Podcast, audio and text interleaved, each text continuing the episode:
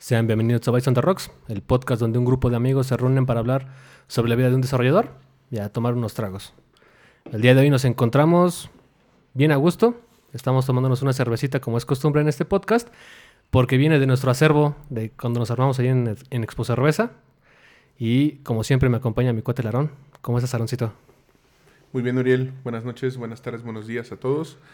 Eh, como comentas, todavía tenemos bastante cerveza de, de, Cerveza México, de Expo Cerveza. Y bueno, pues estará, estará saliendo más cervezas. El día de hoy tenemos una cerveza de, de cervecería Monstruo de Agua, cerveza mexicana. Y es un stout que es media rara porque pues es como tropical, ¿no? Tiene higo y tiene... ¿Qué dice? Caña. Y caña, güey. Miel de caña, güey. Sí está Eh, Eso, eso, eso- eso sonó raro, ¿no? Cuando nos ofrecieron fresco de... Sí, sí, sí. Ah, chinga, como que es un stout tropicalona y lo pruebas y dices, que, ah, está, está interesante el sabor. No es algo que esperes encontrar en cualquier cerveza, pero está chidito. Sí, porque estás acostumbrado a los sabores de café, de Ajá. chocolate, ¿no? De esos sabores fuertes. Que son exacto. que traen la- las stout, pero es una combinación bastante interesante porque tiene el cuerpo, o sea, se siente el cuerpo robusto de la cerveza, pero con ese toque tropical está, está muy chidito. Y es bastante fácil de, de tomar, ¿no? Está como, o sea, sí se siente el cuerpo, se siente la consistencia de un stout, pero está bastante ligera, en, en- como que no es muy cremosa ni nada. Sí, no, no, no, no sientes como que sea chocolate abuelita derretido, ¿no? O sea, se siente, se siente llevadero. O sea, sí te lo puedes chingar así con un, un trocito de carne, bien Agustín. O incluso después así de la comida, te la puedes chingar porque está, está, está muy, muy chida esa, esa cerveza. Fíjate que de las pocas stouts que se me tocan con calor, güey. Ah, sí, güey. ¿No? Sí, sí, sí. Porque tú esperas un stout ya después de que dices así, pues ya estoy entrado más o menos. Quizá me tendría que chingar algo pues para cerrar la noche de tragos, ¿no? O hasta con un postre, ¿no? Ajá, con un postrecín, güey. así un, Algo para acabar. Ajá, una, un pastelito de chocolate. Suena, suena interesante. De hecho, fue de las sorpresas que nos llevamos ahí en Expo Cerveza, ¿no? Porque pues, había mucho. Sí, Y esta fue una sorpresa muy agradable que nos encontramos por ahí. De Tlaxcala, dice. Uy, del, del hermano y recóndito lugar Tlaxcala, ¿no? ¿Quién sabe si existe? No sabemos. La evidencia apunta que sí. Hay, hay escritos de los mayas y los aztecas que dicen que existe algo llamado Tlaxcala. Ojalá Dios los tenga en su santa gloria. Eso es todo, güey. Bueno, pues también hoy tenemos otro invitado. Nuestro segundo episodio con invitado. Ya esto parece que va despuntando. Dios quiera que sea funcional. Tenemos a un amigo mío. Prácticamente nos conocemos desde la preparatoria, desde el primer día de la preparatoria. O sea, ni siquiera estábamos todavía en clases. Desde Estábamos en, nuestro, niños, estábamos en nuestro curso de inducción y ya conocía a mi valedor. Tijeritas uno con Miss Nelly. Tijeritas uno con Miss Nelly y ya estábamos este güey y yo juntos. Hoy traemos a mi cuate, el Alan. Él es un desarrollador también, pero un desarrollador de una forma distinta porque él se dedica a la mecatrónica. ¿Cómo estás, Alan? ¿Qué onda, Ariel? Pues muy bien, gracias por invitarme. Y pues más que la mecatrónica me dedico al hardware, entonces sí, sí, sí es bastante distinto, ¿no? A lo que ustedes hacen. Sí. Y pues espero poder aportarles algo chido ahorita en el tema que vamos a tocar hoy. Qué feo cuando no sabes a lo que se dedica tu amigo, ¿no, güey? Sí, güey, es como cuando ese güey decía, no, pues ese güey repara impresoras. O sea, así así. Ya- yo presento a Loriela, es mi compa el que, Es mi compa, el que repara impresoras. El que te hackea el Facebook, ¿no? Sí, el que, sí, eso. eso Ese güey sabe es como- Photoshop.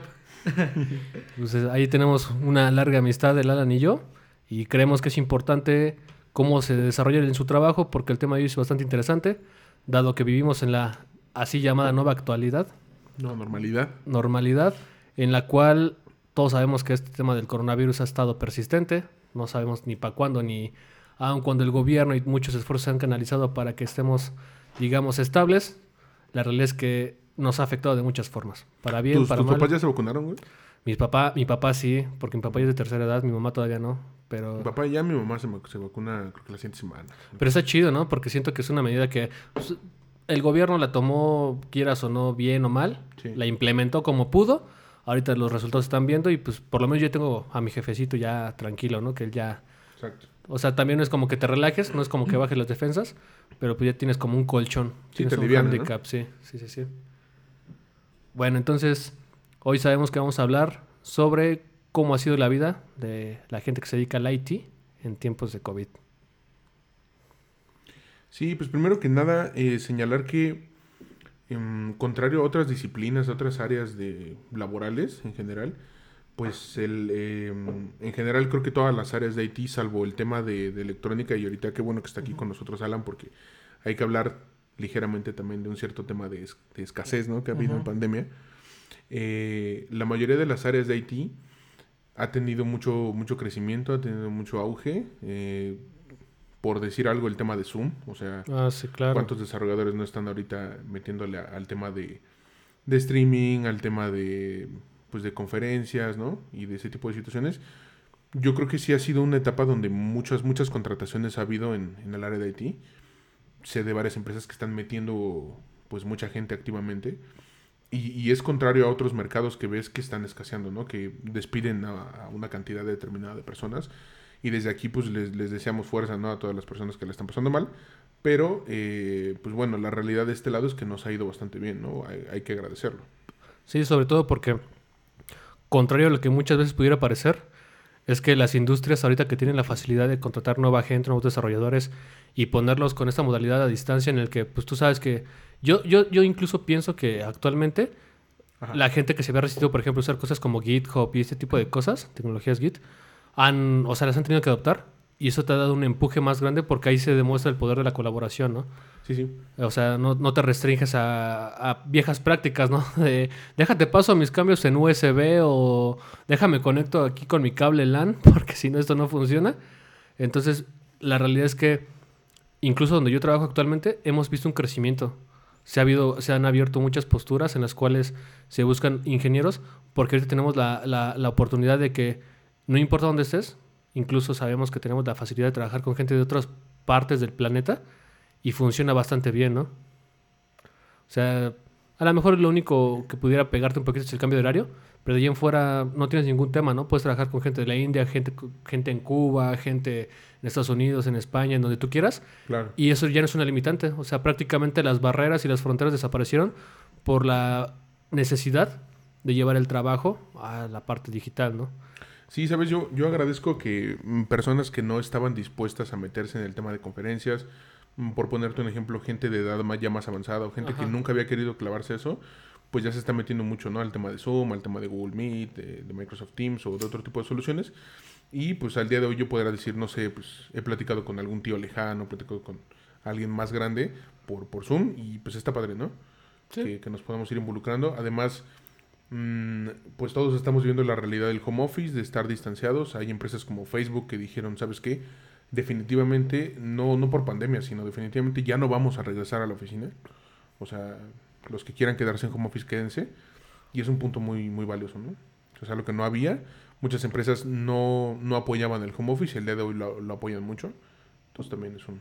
es algo de lo bueno que trajo, ¿no? Creo que tomaste un punto importante que es cómo, se, cómo ha sido la adaptación de las personas durante este momento en el que decimos, ¿sabes qué? Hay gente que, por ejemplo, no sé, son personas que llevan 30, 40 años en una empresa y de pronto están muy acostumbradas a su trabajo y ahora con la nueva con la nueva realidad en la que vivimos se tienen que adaptar. Entonces, me gustaría que nos contaran un poco Alan y Aaron cómo ha sido esta adaptación que han sufrido, ¿no? Porque a lo mejor no es como que sea algo que te saque de onda, pero hemos visto cómo ha impactado en muchos sectores, ¿no? Hay personas que pues la realidad es que su trabajo depende completamente en el que esté ahí.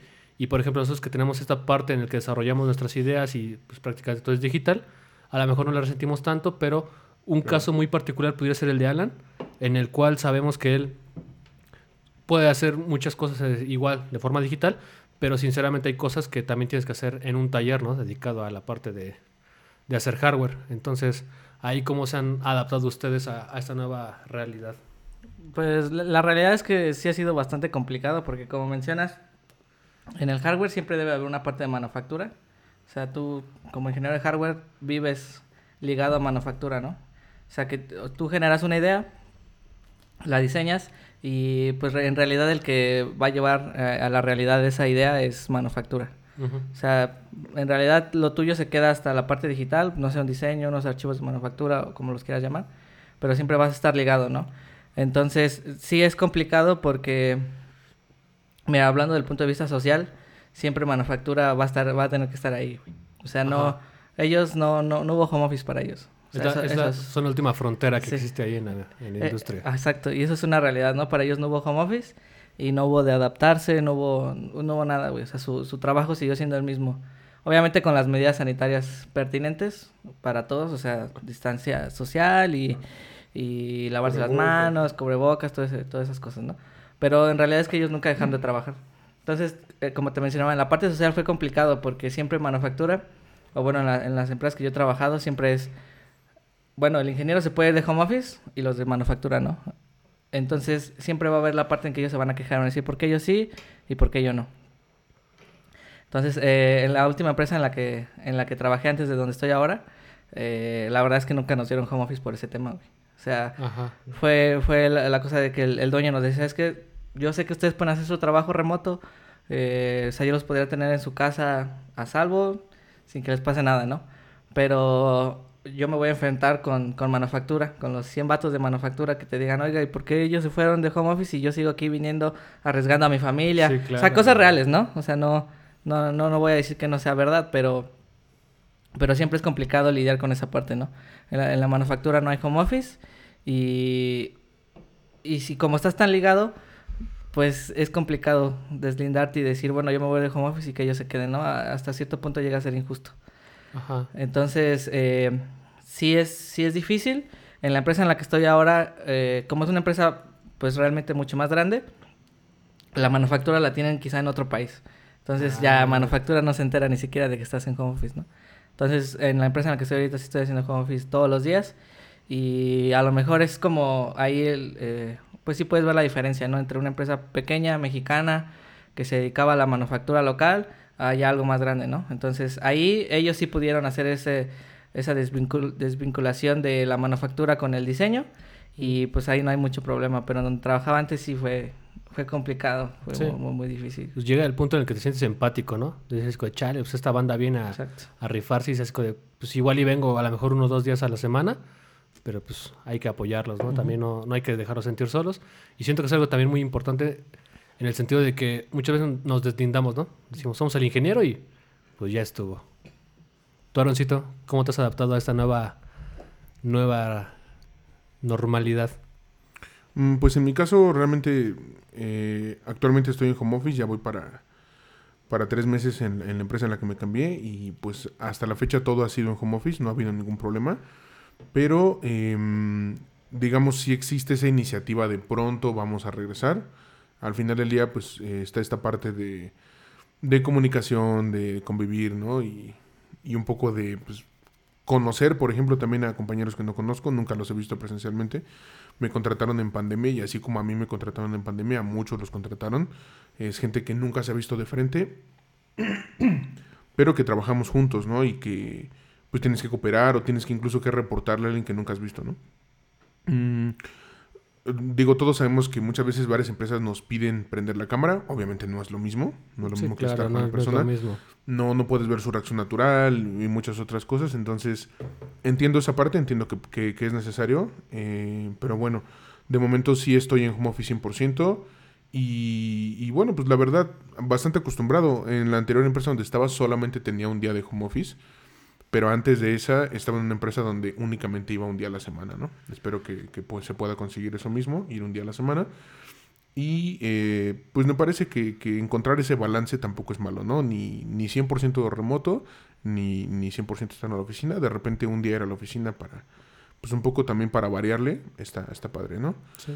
Y eh, en cuanto a la necesidad, yo creo que, que 100% em, somos igual de capaces, igual de productivos. Incluso tal, en mi caso personal, siento que más en home office, ¿no?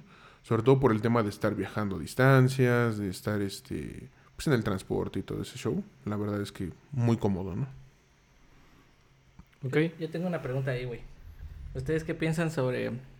eh, bueno, yo donde estoy trabajando ahorita he estado igual home office desde que entré y pues tengo un sueldo, ¿no? Obviamente ese sueldo me alcanza ahorita muy bien porque pues no tengo que ni siquiera ir al trabajo, eh, no sé, comprar comida allá o lo, lo que quieran, ¿no? Los gastos que implica ir a la oficina. Entonces, si regresamos y es, ¿saben qué? Pues ni modo, va a ser 100% home office, digo, oficina. Entonces, ¿ustedes pidieron un aumento? No sé si un aumento, pero por ahí ya ¿O se hablaba... de algo? Pues por ahí ya se hablaba de una ley en la que las empresas tenían que cubrirte el gasto de luz, internet y determinadas cositas. yo creo que ese es el ajuste que habría que pedir, ¿no? O sea, que, que más o menos lo que ahorita me das para internet y para otras cosas, me lo voy a terminar gastando a final del día en pasajes tal vez, ¿no? Ok, sí, sí, sí. Yo, yo siento que hay una parte importante es que, por ejemplo, igual yo en mi trabajo actual fui contratado en media pandemia y tú vas con una expectativa salarial y dices, con con esto, ahorita, y a lo mejor eso fue un error mío, que yo dije, ahorita para mis necesidades necesito tanto dinero.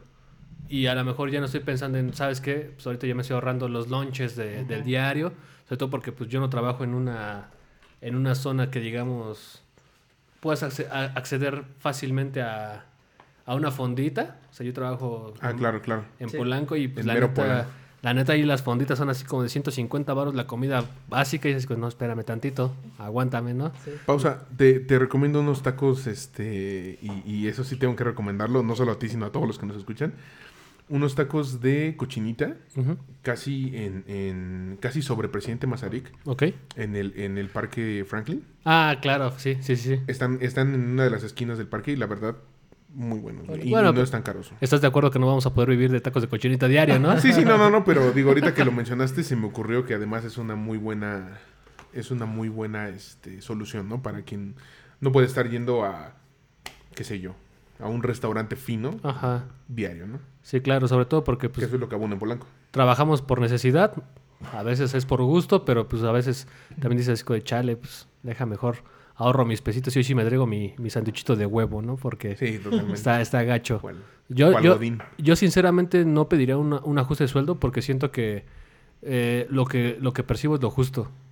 O sea, sinceramente no, no tengo la necesidad. Aunque cabe aclarar que yo cuando me empecé a adaptar a esta parte de, de trabajar 100% remoto, tuve que invertir en un enlace de internet bueno. Sobre todo porque yo antes vivía en, en Ecatepec y la gente de Ecatepec no me dejara mentir. Ahí el ancho de banda no va a más de 5 megas. O sea, te cobran 20, 15 megas y es así como de, pues, oye, nomás me estás dando 3. Entonces ya cuando pues yo tiene poco que estoy viviendo ya completamente en la Ciudad de México, tuve que invertir en un enlace bueno, sobre todo porque pues tú sabes que siendo un desarrollador Claro. ocupas unas VPNs, ¿no? Para conectarte a los servidores y el ancho de banda es demandante, o sea, tan solo con abrir Firefox o Chrome ya te estás chingando un mega nada más porque tu computadora esté prendida. claro. Entonces, con la demanda que lleva tu trabajo, yo sí tuve que invertir en un, inter- en un enlace de internet bueno, estable, sobre todo porque ya llegaba el punto en el que o tenía mi VPN prendida o atendía una sesión de Google Meet o lo que fuese. Pero también parte de mi, de mi adaptación fue tener que comprarse el escritorio. Porque a lo mejor yo decía así, pues el home office es una medida padre y cuando estaba en casa de mis papás estaba, estaba toda madre. Pero ahorita que ya estoy viviendo solo, tuve que comprar un escritorio, tuve que comprar un monitor y, a lo mejor cosillas como un teclado, un mouse, lo damos por hecho, pero fue algo que yo tuve que invertir para poderme desempeñar bien, ¿no? Para cumplir con los objetivos que yo tengo que entregar al final del- de mi jornada. Sí, a mí me tocó la casualidad o la, la fortuna, si lo quieres ver así, de que justo ahorita en mi cambio de empleo, una semana, dos semanas antes, me fueron a instalar la fibra óptica, por fin ya un internet Ajá. decente, porque por allá realmente pues había por internet de ese de, de satelital y bastante malo, ¿no? Sí, Entonces, apenas ya la fibra, ya una buena, una buena, este, un buen ancho de banda, perdón.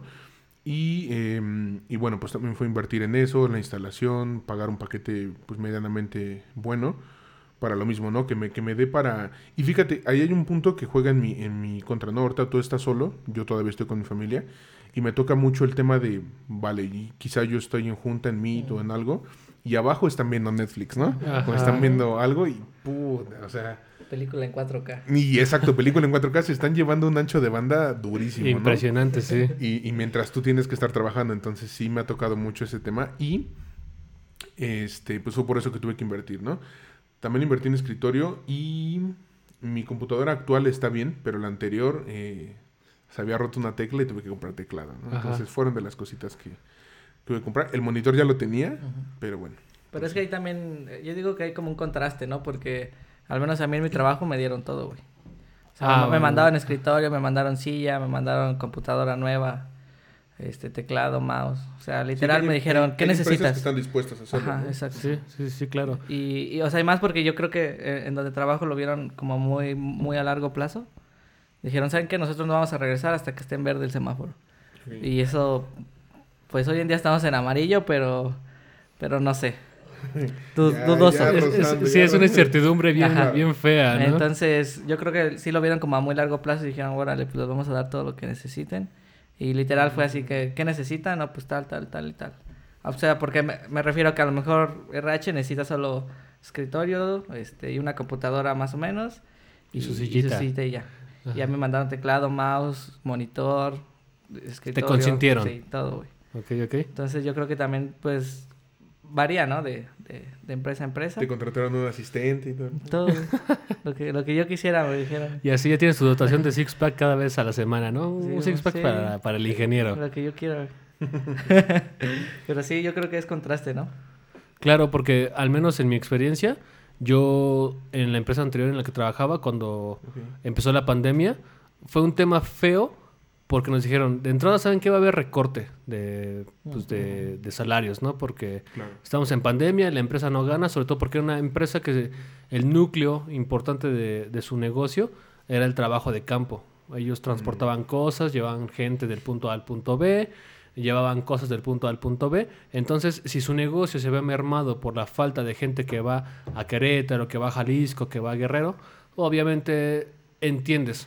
Pero una de las cosas que no me gustó de esa empresa es que ellos veían como que te hacían un favor al darte home office. Y, y este, y este tema siento que es importante porque a pesar de que es un contraste muy fuerte con, con la empresa en la que trabajaba Alan, o en la que trabaja Alan, en la cual se, se preocuparon, ¿no? Porque tus ingenieros, ¿sabes qué? Vamos a estar en home office. Sí, sí. ¿Qué necesitas para hacer tu trabajo bien? Ellos nos decían, no, yo te estoy haciendo el favor de darte home office. Es de, no, no me estás haciendo un favor.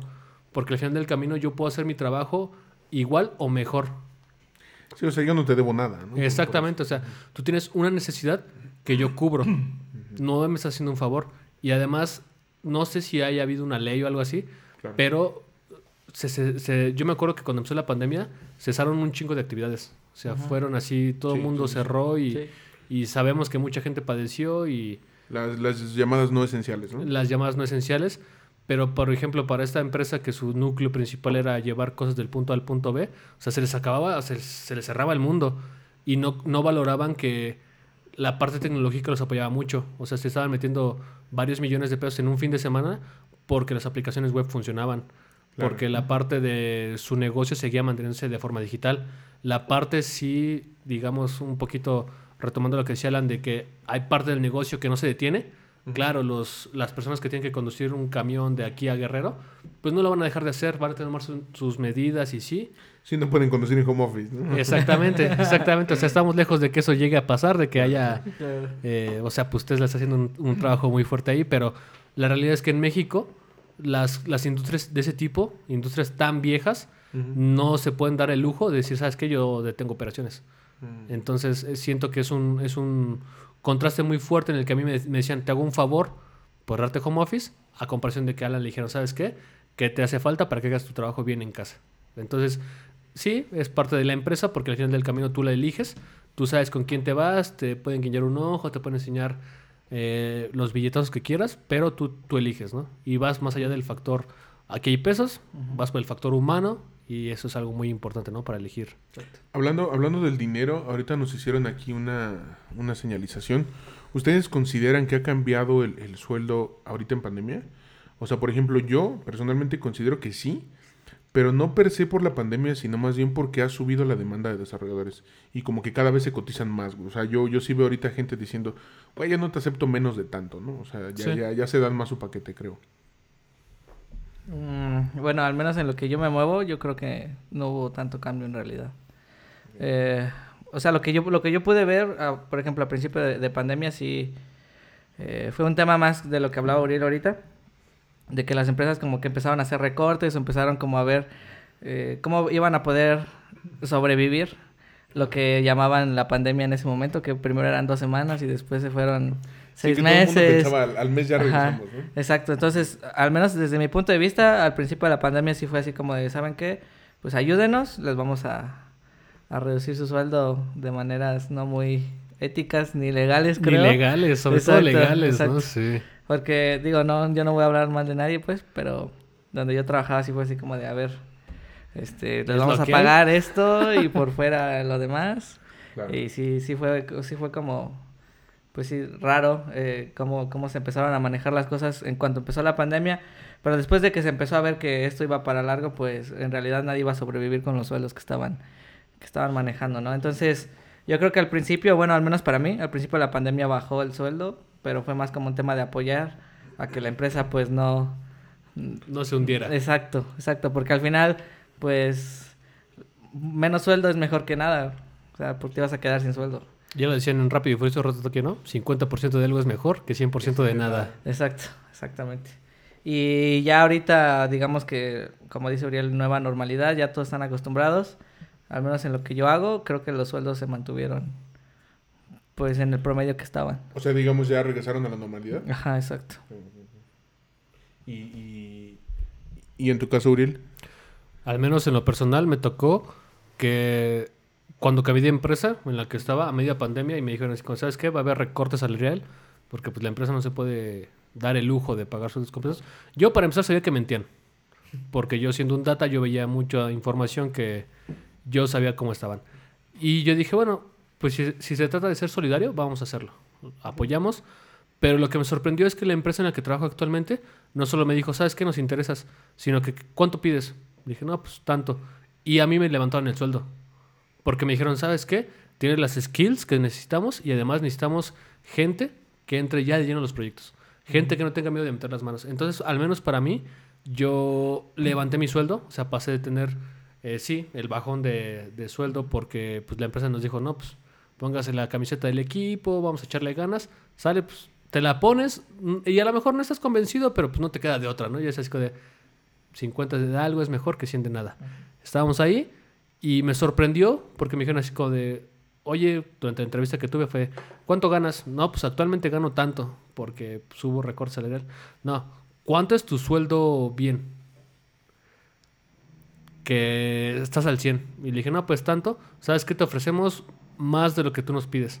Y fue algo muy padre porque yo dije, o sea, esta empresa está apostando por tus intereses y además porque te sientas cómodo.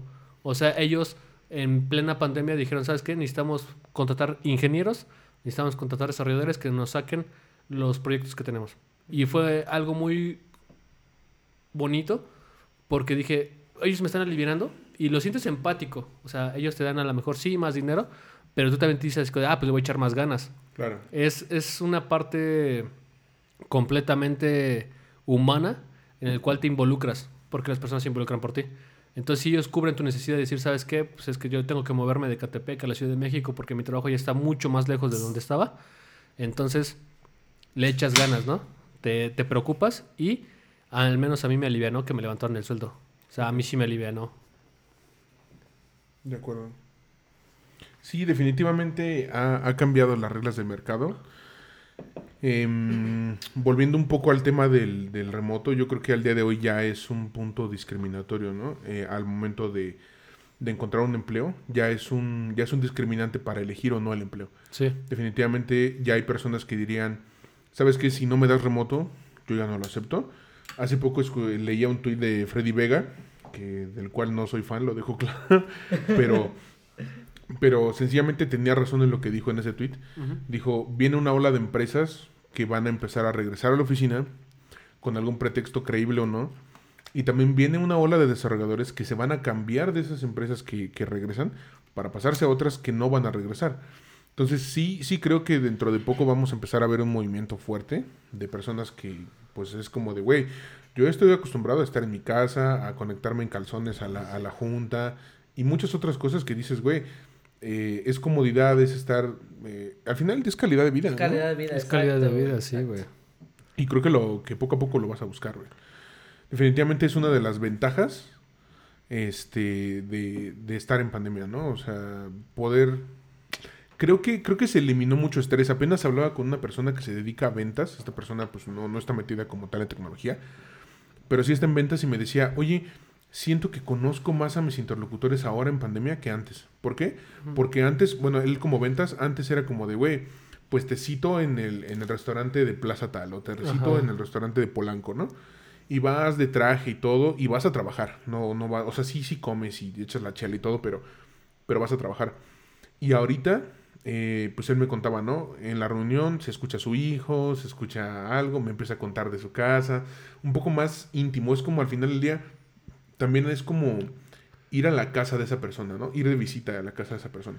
Te das cuenta de cómo vive, del perro que se escucha, el famoso güey del fierro viejo que está en todas las juntas. El panadero con el pan, ¿no? El panadero con el pan, güey. O sea, definitivamente hemos entrado a la casa de las personas ahora con las, con las videollamadas y siento que es una de las ventajas, menos estrés. Yo, yo creo que hay menos estrés en el trabajo. Hay más estrés personal de que mucha gente tiene ansiedad, mucha gente tiene depresión, miles, temas, de, sí. miles de cosas personales, pero profesionalmente siento que hay, hay mucho menos estrés, ¿no? Y siento que ese es un tema muy importante, ¿no? Porque muchas veces vemos las ventajas y las desventajas de algo como una lista equiparable. Pero al, final al final del día es pensar si realmente son ventajas y desventajas o solo son enfoques distintos a una actividad. Entonces pienso que pudiéramos también platicar sobre cómo hemos tenido ventajas y desventajas a lo largo de nuestra carrera, desarrollándonos en, en esta nueva normalidad.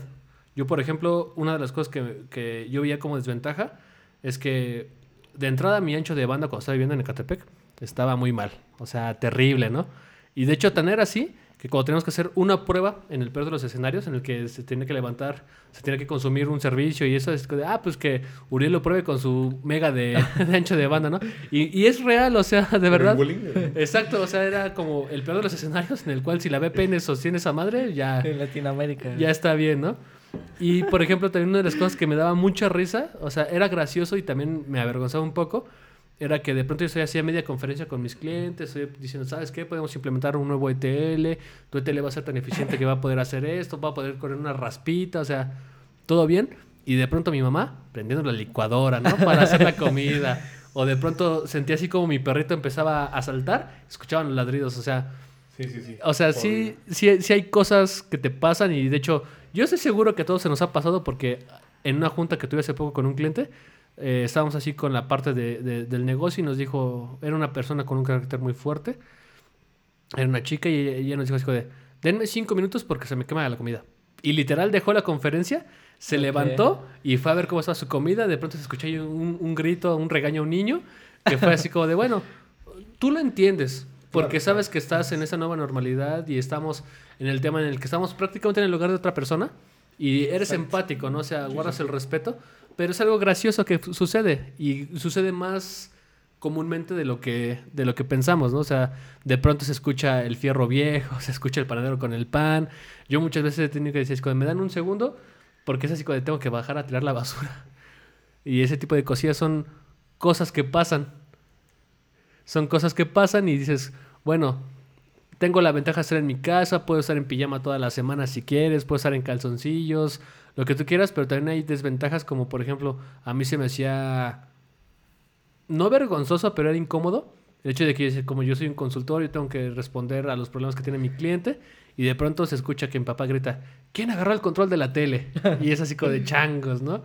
Y sobre todo, por ejemplo, cuando te piden que prendas la cámara y dices como de changos, sigo en pijama, ni siquiera me he peinado y de pronto te pones medio una camisa y así, o sea, abajo todavía traes tu short del Brasil, es así como de chale, o sea, está, está extraño, pero aún así, aún cuando pasan todas esas situaciones graciosas o comunes, porque la realidad es que es pues la cotidianidad de la vida que llevamos los mexicanos, pienso que las ventajas son mucho más que las desventajas. Bueno, yo, yo quiero regresar a un punto que tocaron ahorita. La parte de eh, que vamos a poder discriminar a veces trabajos por la por el hecho de que no te ofrezcan el, el trabajo remoto. Eh, al menos yo, yo, creo que ahí está visto desde su punto de vista como desarrolladores de software. Porque al menos en el hardware es muy raro todavía. Aunque, aunque estemos en la nueva normalidad, pandemia, lo que quieran. Eh, los trabajos de hardware que todavía te, que te permiten hacer trabajo remoto siguen siendo muy pocos. Digo, no sé ustedes cómo lo hayan visto, si, si en las ofertas de trabajo que ustedes tengan ya se volvió algo cotidiano el, el trabajo remoto. Pero, sí, cada vez hay más. Pero al menos en, en hardware no. En hardware sigue siendo pues como el oasis encontrar una empresa que te diga, sí, lo vas a hacer remoto y nada más vas a venir a hacer pruebas o lo que quieras, ¿no? Es la tierra prometida, ¿no? Exacto. Encontrar... Sí, sí, sí. O sea, en la parte del hardware está, Está muy, muy, muy difícil todavía, a pesar de que estemos en nueva normalidad, ¿no? O pandemia, como lo quieran llamar. Eh, y ya eh, por la parte de las ventajas y desventajas, pues yo la verdad es que veo puras ventajas, güey. ¿Sí? Sí. o sea, ¿tú no le ves nada malo a esto de trabajar remoto? Tal, vez, tal vez un poco en la parte de que las relaciones se vuelven un poco menos íntimas. Se vuelven más líquidas, ¿no? sí, exacto. Eh, pues al menos yo en, en, en Home Office sí me he dado cuenta de, de que siempre hace falta el ver a tu compañía de trabajo, salir o lo que sea, ¿no? Entonces yo creo que esa sería como a lo mejor la única desventaja que yo le vería al, al trabajo remoto. Y, pero pues no, para mí la neta lo demás son puras ventajas, güey. El estar en tu casa, eh, al menos no sé, no sé cómo sea con ustedes, pero yo en, home office no tengo el, te vas a conectar a las 8 y te vas a desconectar a las 5 y tienes una hora de comida. O sea, yo puedo despertarme a las 10, conectarme, ponerme a hacer lo que tenga que hacer, igual irme, no sé, acompañar a mi mamá al mercado, güey, o, o llevarla, no sé, a donde tenga que ir, regresar, volverme a conectar otro rato. Eh, al menos yo no tengo esa, yo no es tan estricto el, el, horario y pues para mí eso, eso, eso es una ventaja muy grande, ¿no? Porque tienes, puedes convivir con tu familia, eh, no sé, dedicarle tiempo a, a cosas que antes no, no, podías porque, bueno, al menos en mi caso, yo, yo vivo muy lejos de donde trabajo, entonces me tengo que parar a las 5 de la mañana, salir a las 6, llegar a, a mi trabajo a las 8 por el tráfico, eh, salir a las 5 y llegar a mi casa a las 8 porque igual hay un montón de tráfico de regreso, ¿no? Entonces ya la verdad es que mi tiempo se iba en todo eso. Entonces para mí son muchas ventajas. Para mí han sido puras ventajas, la neta. Sí, ahorita eh, mencionaste dos puntos muy importantes que, que, que, yo quiero tocar. El primero fue interacciones con personas, ¿no? Uh -huh. Digamos, ya no es tan íntima la relación. Pero no solo tan íntima, por ejemplo, yo cuando me despedí de mi anterior trabajo, eh, un, un, buen compañero, Quique, me, me mencionaba, oye, eh, pero ahora cómo vas a entablar una relación personal con tus nuevos compañeros, ¿no? O sea, por ejemplo, pues las juntas que tenemos son meramente profesionales, ¿no? Okay, o sea, es sí. como de, güey, hay junta de tal a tal hora para ver tal tema y punto, te desconectas. Ya no puedes ir a echarte un cigarro para platicar con alguien, ¿no? Exacto, pero rara vez vas a hablar con esa persona salvo el chat, pero el chat pues no es lo mismo, ¿no? Sí. Y, y va a haber muy pocas sesiones que sean como de, de, mero echar relajo y de ese tipo de situaciones. De ser compitas. Exacto, casi no hay, no hay juntas para, para hacer compitas.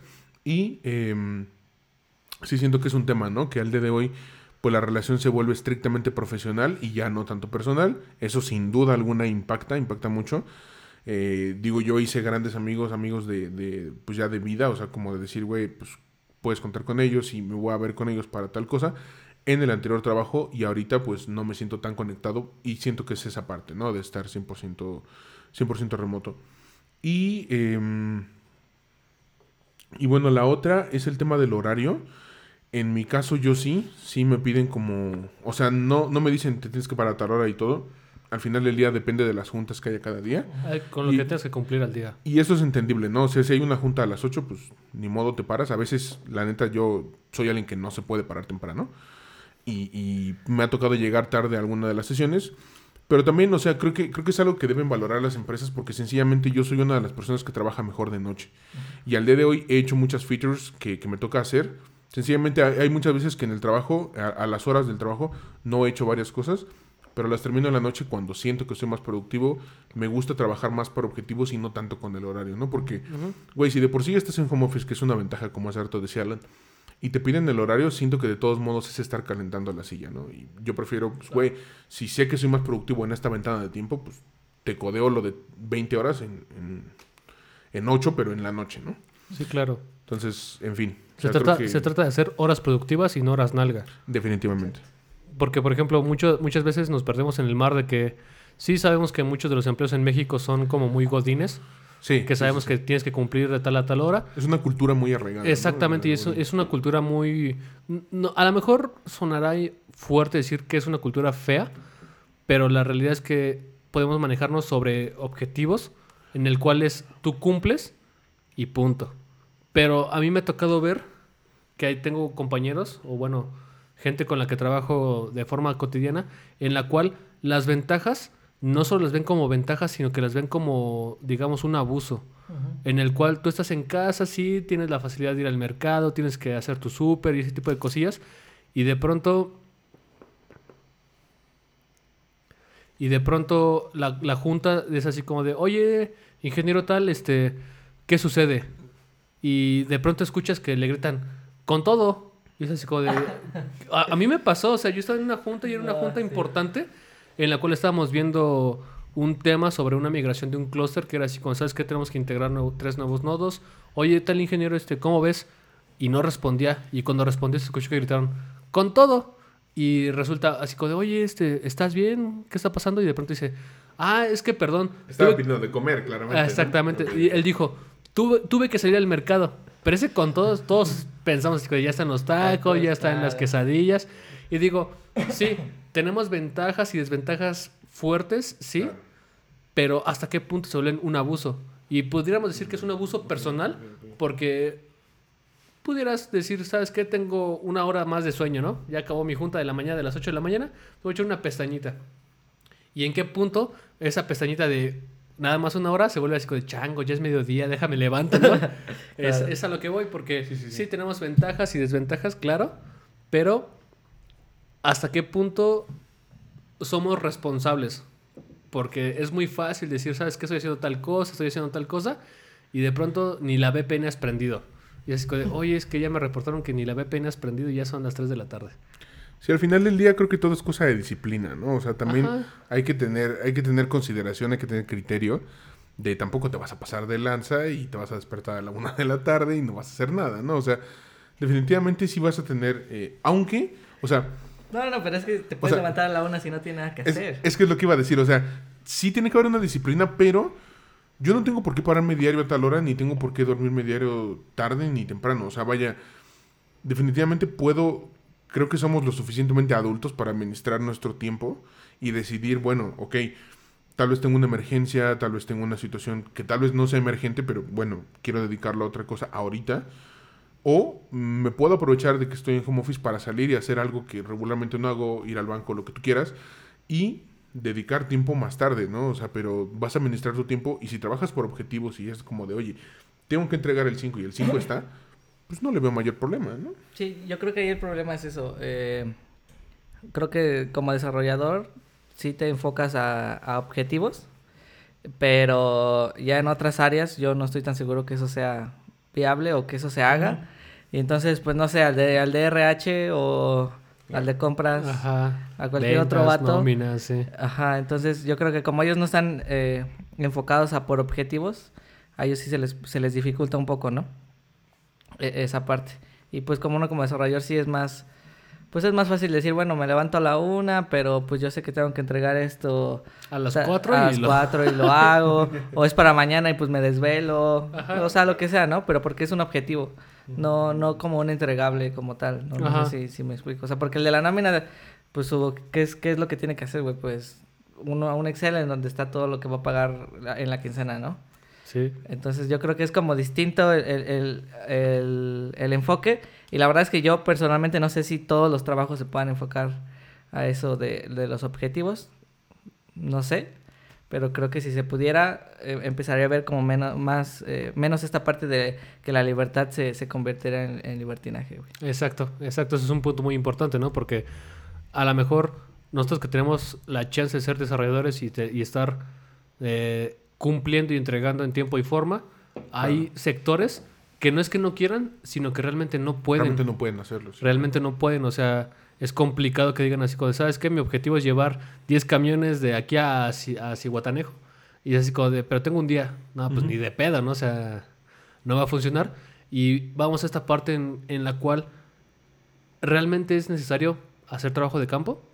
Sí, en, en, en ese sentido y para cerrar el tema de, ventajas y desventajas, yo creo que hace rato utilizaste la palabra abuso.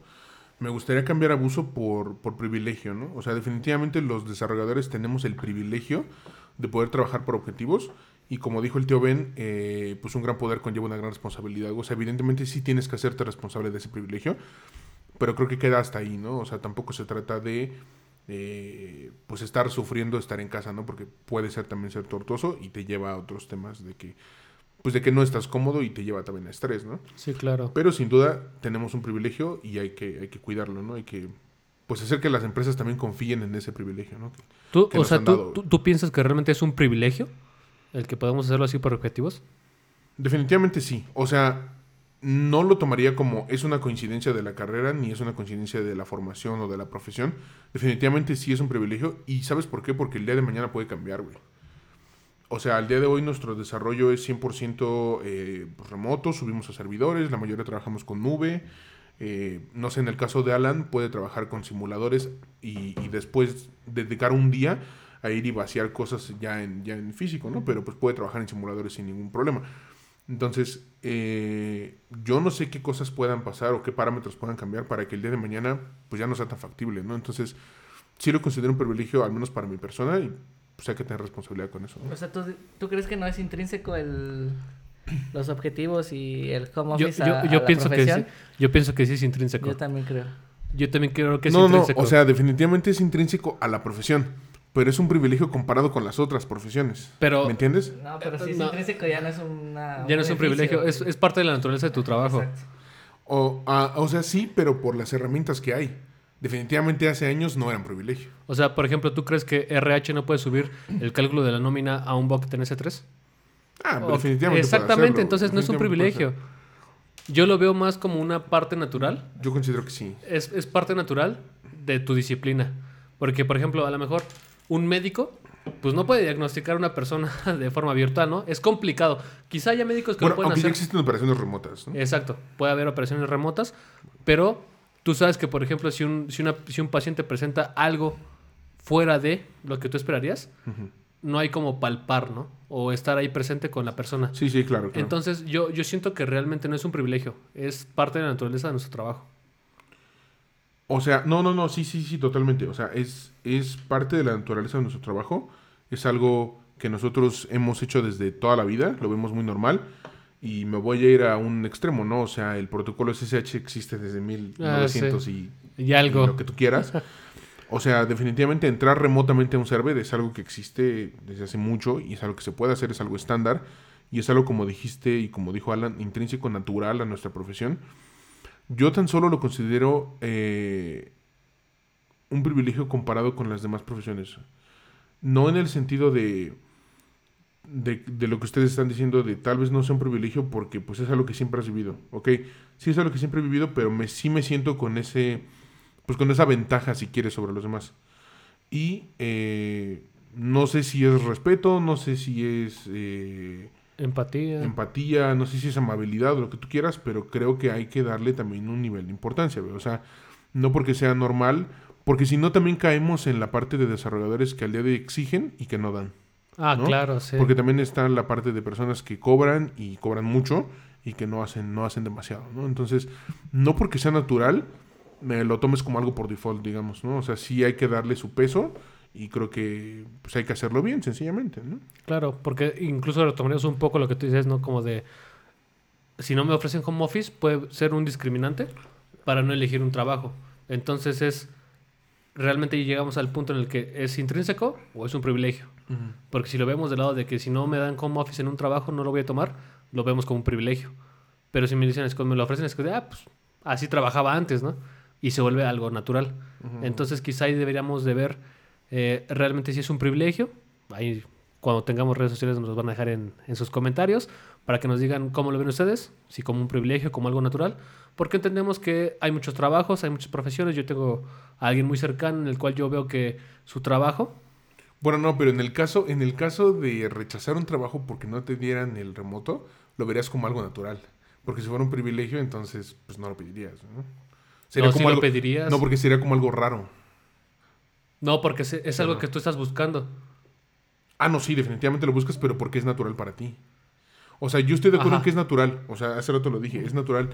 Pero sin embargo, yo me siento en una, en un nivel privilegiado respecto a otras carreras, respecto a otras profesiones. Y solamente digo, pues hay que cuidar esto que tenemos, ¿no? Tal vez no porque se vaya a ir, tal vez nunca se vaya, pero digo, hay que cuidarlo ya. Sí, también es parte de lo que tú dices, ¿no? Hay, hay desarrolladores que exigen y no Y- cumplen. Y que no dan nada. Sí, sí, Exacto, claro. o sea, a mí en mi primer trabajo nos dijeron, es que ¿saben qué, chavos? Pues le han chingado mucho, vamos a hacer esto, vamos a darles dos días de home office. Porque aguas, o sea, el, digamos, es tan natural lo, lo, lo que tú dices, es tan natural la parte de, pues, de trabajar remoto que en muchas consultoras se ha viciado. O sea, yo tengo Ah, sí. amigos Yo tengo amigos que han estado dos meses en una consultora sin tirar una sola línea, sin trabajar nada, y les pagaron, güey. Y les pagaron Ajá. bien, no, no les pagaron 10 mil ni 15 mil pesos, les pagaron bien. Y no hicieron absolutamente nada, porque las consultoras se pueden dar ese lujo. O sea, definitivamente es algo intrínseco, es algo normal, pero es algo que sí se puede pervertir, ¿no? O sea, es algo que Sí, puede claro, llegar es ya a un punto... que se puede viciar muy fuerte, sí. Exacto, muy, muy, muy viciado, ¿no? Una de las cosas importantes es que yo cuando entré a la consultora en la que estoy, me decían así como de, ¿sabes qué?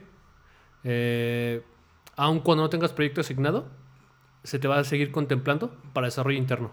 Y eso es algo que valoré un chingo, porque tú lo piensas como de, la vida del consultor es complicada porque es así como de, si no hay proyecto, no hay bar. Y, y sí, o sea, claro que sí, te pega y te afecta, pero... Pero, pero ves a lo que me refiero con privilegio. Definitivamente las consultoras de desarrollo se pueden dar ese lujo, porque definitivamente es un lujo tener recursos parados y seguirles pagando. O sea, no, no cualquier empresa puede hacer eso, definitivamente. Pero, por ejemplo, si trabajas para empresas grandes, ellos pueden pegarte la nómina sin broncas. Ah, sí. Em- pe- empresas pequeñitas, Sí. sobre todo ahorita que está muy de moda las startups, Sí, sí, sí. eh, es así como de, ¿sabes qué? Este, Les va a doler más. Les va a doler mucho más y es cuando se tienen que tentar el corazón de forma fría y sobre todo del negocio, porque todos sabemos que es un negocio. La verdad es que pues, esta parte de, de la, de la ingeniería es muy, muy de negocio, entonces tienes que saber si realmente la empresa o la consultora te depara algo bueno. Si te ofrece algo más allá, decir, ¿sabes qué? Te vamos a ocupar para un proyecto de dos meses, pero en esos dos meses te va, te va a ver chingón. Y, y ahí, y, o sea, pero definitivamente ya no es un discriminante, o sea, algo básico. Ya es un plus. O sea, consultoras que te dicen, aquí te damos, te damos estar en la banca sin ningún problema, te podemos dar lo que decía hace rato Alan, te podemos dar escritorio, te podemos dar monitor. Al final del día son añadidos. Pero es que no es estar en la banca, porque sigues desarrollando a lo mejor temas internos, ¿no? Ah, no, o sea, pero ese rato yo te contaba un poquito fuera del, del, del podcast, en, en el pequeño comercial que tuvimos. Te decía, al final del día yo he tenido eh, conocidos que han estado en la banca y les han pagado. Quizá entonces hablamos de una empresa bastante grande, ¿no?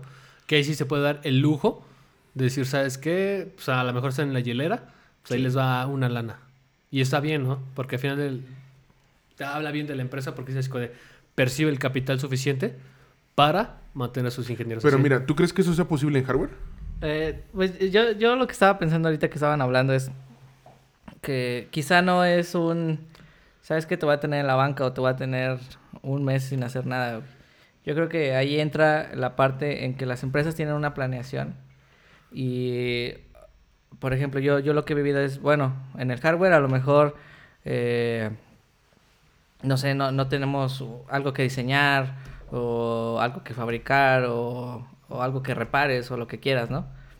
Eh, pero eso no quiere decir que, que la empresa no, no sepa que, ah, bueno, a lo mejor este vato no va a tener nada que hacer en un mes, pero yo tengo proyectado estos proyectos dentro de seis meses y yo sé que ese, esa, lo que me van a dar esos proyectos en seis meses van a cubrir lo que me va a trabajar en seis meses y lo que se está haciendo pendejo ahorita. Sí. Sí, o sea, análisis lo hacen todas las Ajá, empresas. exacto. O sea, yo, yo, yo, yo veo más el punto de que no, no es que te estés haciendo, no, no estés haciendo nada, sino más bien que las empresas saben que, bueno, este vato tiene ciertas habilidades y pues no porque no tenga trabajo en un mes, lo voy a dejar ir o lo voy a, lo voy a, voy a prescindir, güey. Yo- Ojo, ahí, ahí viene una parte que hemos comentado mucho. Hay compañeros de desarrollo que no lo valoran. Y definitivamente en desarrollo te pagan por lo que sabes, no por lo que haces. Claro O sea, que eso, sí. eso es algo que dejó ahorita claro Alan. Definitivamente sí. es así. Te pagan por lo que sabes. Sí, o sea, la diferencia muy radical está en que a lo mejor no, so- no somos la mano de obra que te puede reparar un motor de combustión interna, no somos la persona que te puede llevar la nómina de alguien, sino que tú realmente valoras lo que sabes y no lo que haces. Porque volvemos al tema, ¿no? Que tú decías, ¿sabes qué? A lo mejor eh, en una hora te programo lo que no te hice en una semana. Porque tienes la capacidad, tienes la habilidad y lo haces. Pero entonces, ¿qué estás valorando? Lo que sabes, no lo que haces. Y eso es algo muy, muy, muy intrínseco a la parte del desarrollo. Porque muchas veces a lo mejor un médico puede saber más que otro, puede haber leído más cosas, pero si mete las manos y dices que no, pues le tenemos que sacar el corazón y ya le saqué el apéndice, ya estamos mal, ¿no? y aquí no, no funciona así. Tú sabes que valorar el código es complicado. No valoras los bytes, no valoras los caracteres, no valoras las líneas de código, ¿no? Porque mucha gente piensa no, es que este güey hizo un programa en 2000 líneas de código y tú güey, en 20 salía. Eso no se valora. Se valora tu sapiencia. Y es algo muy chingón, muy intrínseco. Ah, la parte de desarrollar. Sí, sí, sí, yo también lo veo. eh, Digo, mm, o sea, perdón que esté hablando tanto de hardware, pero es lo que yo hago. Y por ejemplo, eh, a lo mejor, como te decía, no puedes, a lo mejor no tienes un circuito que diseñar, ¿no? Pero siempre va a haber producción y a lo mejor eh, lo, que están, eh, lo que está en producción no lo hiciste tú, no lo diseñaste tú, ¿no? Te lo dio el cliente ya hecho y sabes que solo fabrícamelo. Pero siempre va a haber problemas de, oye, este componente ya no existe, Ah, sí. este, ya no, ya no está en existencia, ¿no? O ya está obsoleto. Eh, pues, no, pues obviamente van con ingeniería y, oye, vato, esto ya no, ya no está obsoleto. ¿Qué hacemos, no? Y pues tú con, con tu conocimiento les vas a los vas a ayudar a que salga adelante el proyecto, ¿no? O a lo mejor están en pruebas y, oye, ¿sabes qué? El circuito del cliente ya probé los 100 primeros y, y no, no sirven. Entonces tú ya vas como ingeniero de electrónica y dices, a ver, güey, ¿cómo le están haciendo las pruebas? Eh, y te puedes dar cuenta, a lo mejor el cliente hizo algo mal o a lo mejor no definieron bien las pruebas. Entonces siempre va a haber algo que puedas hacer que, que, que aporte a la empresa y que a lo mejor no va a ser un desarrollo. Y eh, es lo que te digo, a lo mejor te tienen proyectado proyectos en seis meses, pero en esos seis meses tú vas a estar apoyando en otras cosas que es a lo que, a lo, lo que estaban diciendo. Vale más lo que sabes que, que a lo mejor pues en, en lo que puedas meter la mano, ¿no? Sí. Sí, de hecho, yo me acuerdo que me contaste mucho, ¿no? De cuando, no, es que llegó un, un cliente que no vale verga. Exacto. Y era así como de, a ver, hazle ingeniería inversa a esa madre. Y era así como de, no, güey, es que no sé. O sea, a pesar de que se replicó el circuito y de que se hicieron las pruebas, era así como de, no jala igual. ¿Y por qué no jala igual? Y ahí vino la innovación, ¿no? Decir, ¿sabes qué? Pues a lo mejor ahorita no tenemos producción que hacer, no tenemos nada nuevo que diseñar, pues hay que meter las manos aquí. Y tú dices, ¿sabes qué? Pues esto se resuelve cambiando este integrado, vas a poner esos componentes y va a funcionar igual, o hasta mejor, ¿no? Exacto. Y es parte de la innovación o de la ingeniería que tú esperas de alguien que desarrolla sus ideas. Entonces está Y- muy chido. Y son cositas que te da la experiencia, ¿no? Exacto. Sí, sí, sí, exactamente. O sea, hacer 100 circuitos te dan la, la habilidad de en el 101 que a lo mejor no es tuyo, modificarlo. Lo, lo que más pasa es eso, la, la parte de la obsolescencia de los componentes. De, ¿sabes que El cliente usó este componente que en un año va a salir de producción. Pues tienes que saber qué hacía el componente, cómo funcionaba dentro del circuito, para poder seleccionar uno similar y, y aparte de seleccionarlo, ser consciente que siempre un componente lo tienes que, que seleccionar que a lo mejor tenga 5 años o 10 años de, de vida útil. El Y- de hecho- lifetime support, ¿no? Exacto, hay, hay componentes que te dicen, sabes que este ya no lo uses porque en dos años va a estar obsoleto. Entonces son todos ese tipo de cositas que, que están en, en lo que sabes y que puedes aportar y que a lo mejor no es un proyecto como tal de, de desarrollo nuevo, pero, pero pues siempre hay algo en que, en que ¿Qué aportar. aporta? Sí. Pues, por ejemplo, también en, en el lado del código buscas versiones LTS, ¿no? Sí, claro. Porque es así como de... Yo me acuerdo que pasó mucho con un compita cercano, que ese güey tiraba código en Backbone. Backbone hoy el día está pero muertísimo. Ahorita lo... Sí. Ese güey tiraba código en le vamos a Backbone. meter delfines a eso. El, Ok. co- el- el código en Backbone, ese güey decía que no, Backbone va a vivir así toda la vida. El día de hoy Backbone está muertísimo. Y era así como de, pues, todo tu esfuerzo, todo lo que tú canalizaste para sacar ese proyecto, pues ya vive ahí y vas a tener que hacer una migración, ¿no? Y era peor, porque era así como, ¿sabes qué? Backbone ya está bien muertísimo, vamos a hacer Angular ahora. Y pues sabemos que Angular ahorita está conquistando el mercado, está muy bien posicionado, pero así como de, güey, todo el esfuerzo que te llevó a ese punto de decir, ¿sabes qué? Yo confío en Backbone y pues no funcionó. O sea, al final del camino fue mermado por la misma naturalidad del, del código. Y es que el, el software es más volátil, ¿no? ¿O ustedes cómo lo ven? Mucho más. Sí, ¿no? O sea, que porque un componente te dura 10 años, güey. No sé si una tecnología tenga la certeza de decir duro 10 años. No, o sea, digo, yo creo que va a tal grado que cosas que funcionaban hace un año, ahorita ya no funcionan. Sí. O sea, o- Sí, bueno, tampoco seamos tan extremistas, hace dos años. Pero digamos, si hay versiones que se vuelven incompatibles en medio año, güey. Ok. Digamos, sí, es un, es un avance muy, muy rápido. La ventaja, por ejemplo, y, y desde aquí les hacemos el comercial de que va a haber un capítulo dedicado a eso, la ventaja es que no eh, pues requerimos recursos materiales, recursos naturales, como si se requieren en los chips, y que vamos a hablar de la escasez y del tema que ha habido con, Con con Taiwán. Taiwán, el tema del, del silicio y los procesadores, ¿no? Sí, eso es interesante. Sí, y ahí tendremos también una parte importante porque yo no lo había visto así hasta que alguien me comentó. De, oye, güey, pues de qué sirve que toda tu lógica funcione si no hay putos circuitos en los que corra tu programa, ¿no? Y, y sí, o sea, totalmente. No, nosotros nos jactamos de decir no necesitamos recursos, pues sí, pero mientras tengas la compu, si el día de mañana ya no se pueden construir más computadoras, gran problema, güey. Sí, gran estamos- problema. Espérenlo para episodios futuros, va a estar bueno y vamos a escuchar mucho a nuestra comunidad para que nos digan también cómo lo ven ellos. Pues ya vamos cerrando y, y bueno, el último tema, eh, el problema de cómo ven todo esto y, y hace rato lo estaban tocando al hablar de, güey, pues necesitamos este long time support o necesitamos piezas que duren mucho tiempo. ¿Cómo ven todo este tema? Tratémoslo como una pieza, como un- un- una estructura ¿no? en, en software o como un chip en, en hardware. Tratémoslo de esa forma. ¿Cómo ven a la forma en que trabajamos hoy? ¿La, la ven a futuro? ¿La ven este, Mermada. persistiendo, la ven mermada, la ven desaparecer, o al contrario, la ven crecer. Pienso que va a crecer.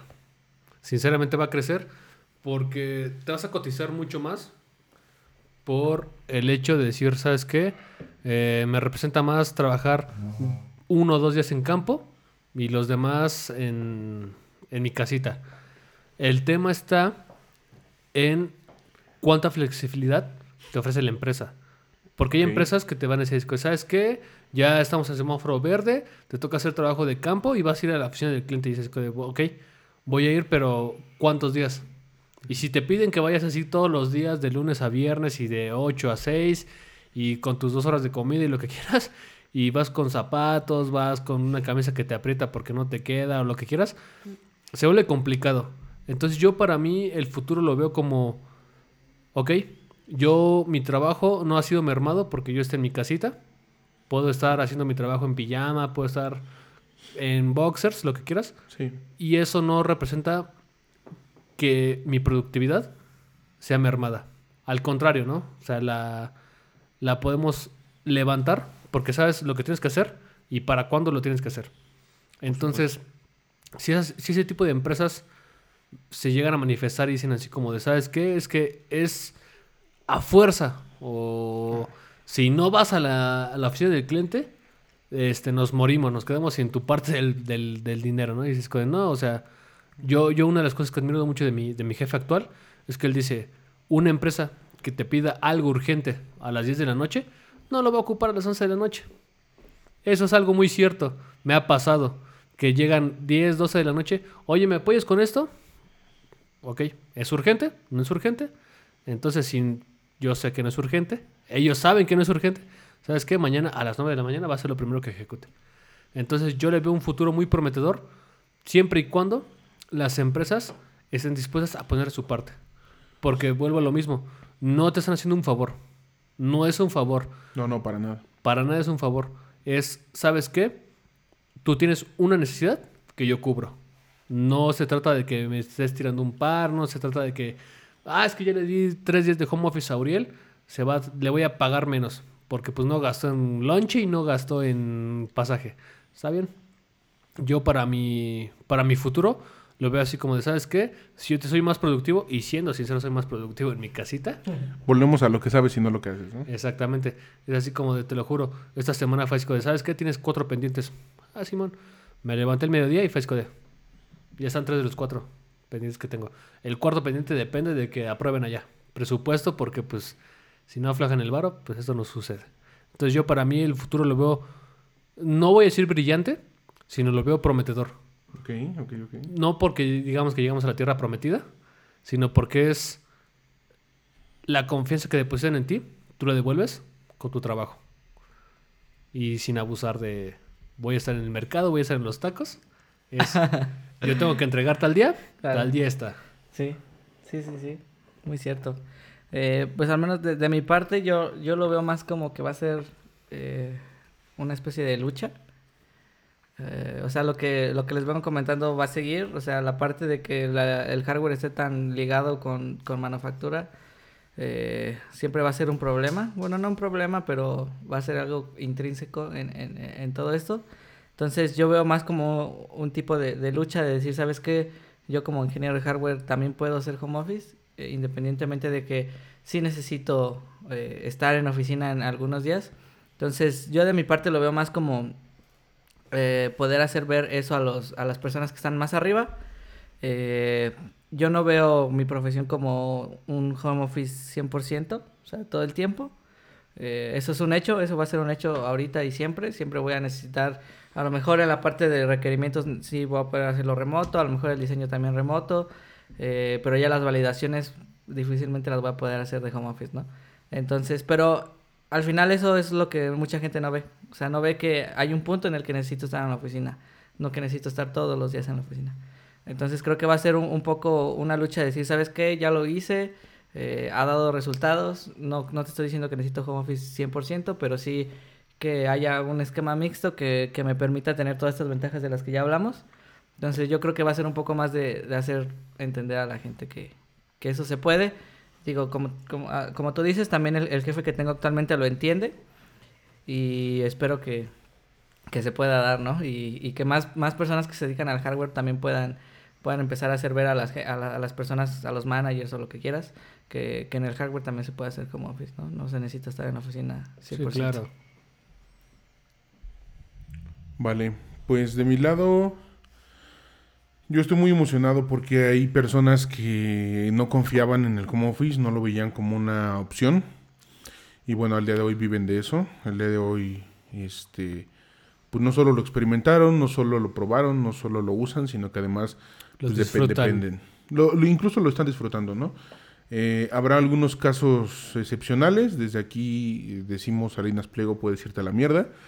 Pero eh, definitivamente sí hay determinadas empresas que, que han, han probado, ¿no? Han probado esta parte, les ha gustado, se han, se han metido y pues yo, yo sí me siento, me siento feliz, me siento contento por eso.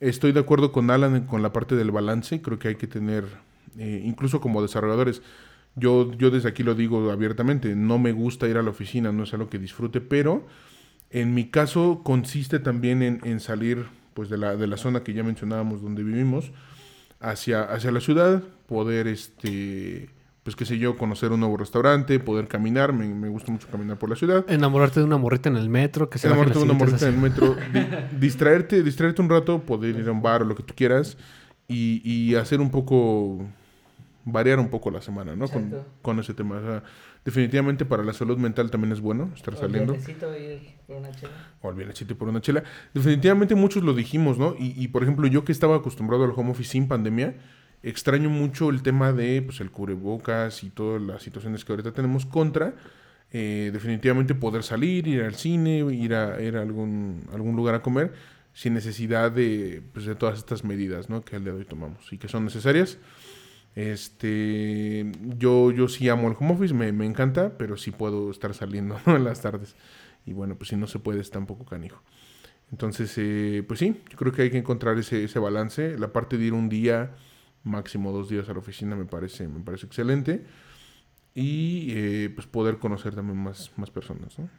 Está, está padre eso. Entonces, más humano. Sobre todo porque, por ejemplo, a mí me tocó que hace dos días llegó una nueva consultora a la empresa yo nunca en mi puta vida la había visto y de pronto fue así como de, ah, pues les presentamos a tal consultora y te lo juro, no es mamada, es una, es una anécdota real, 100%, que fue así como de, ah, pues les dimos un onboarding todos en Zoom, y eso fue el miércoles y de pronto el jueves fue así como de, resulta que medio, medio la mitad de la empresa fue a la oficina para conocer, y hago comillas para los que no nos están viendo, hago comillas para conocer a la nueva consultora y fue así como de, relájense. O sea, sí, sí, sí, sí, sí. no pasa nada. Es... Y, y, fíjate que este es el episodio de los comerciales. Me voy a hacer otro comercial. Viene el episodio de mujeres en la tecnología, mujeres desarrolladoras.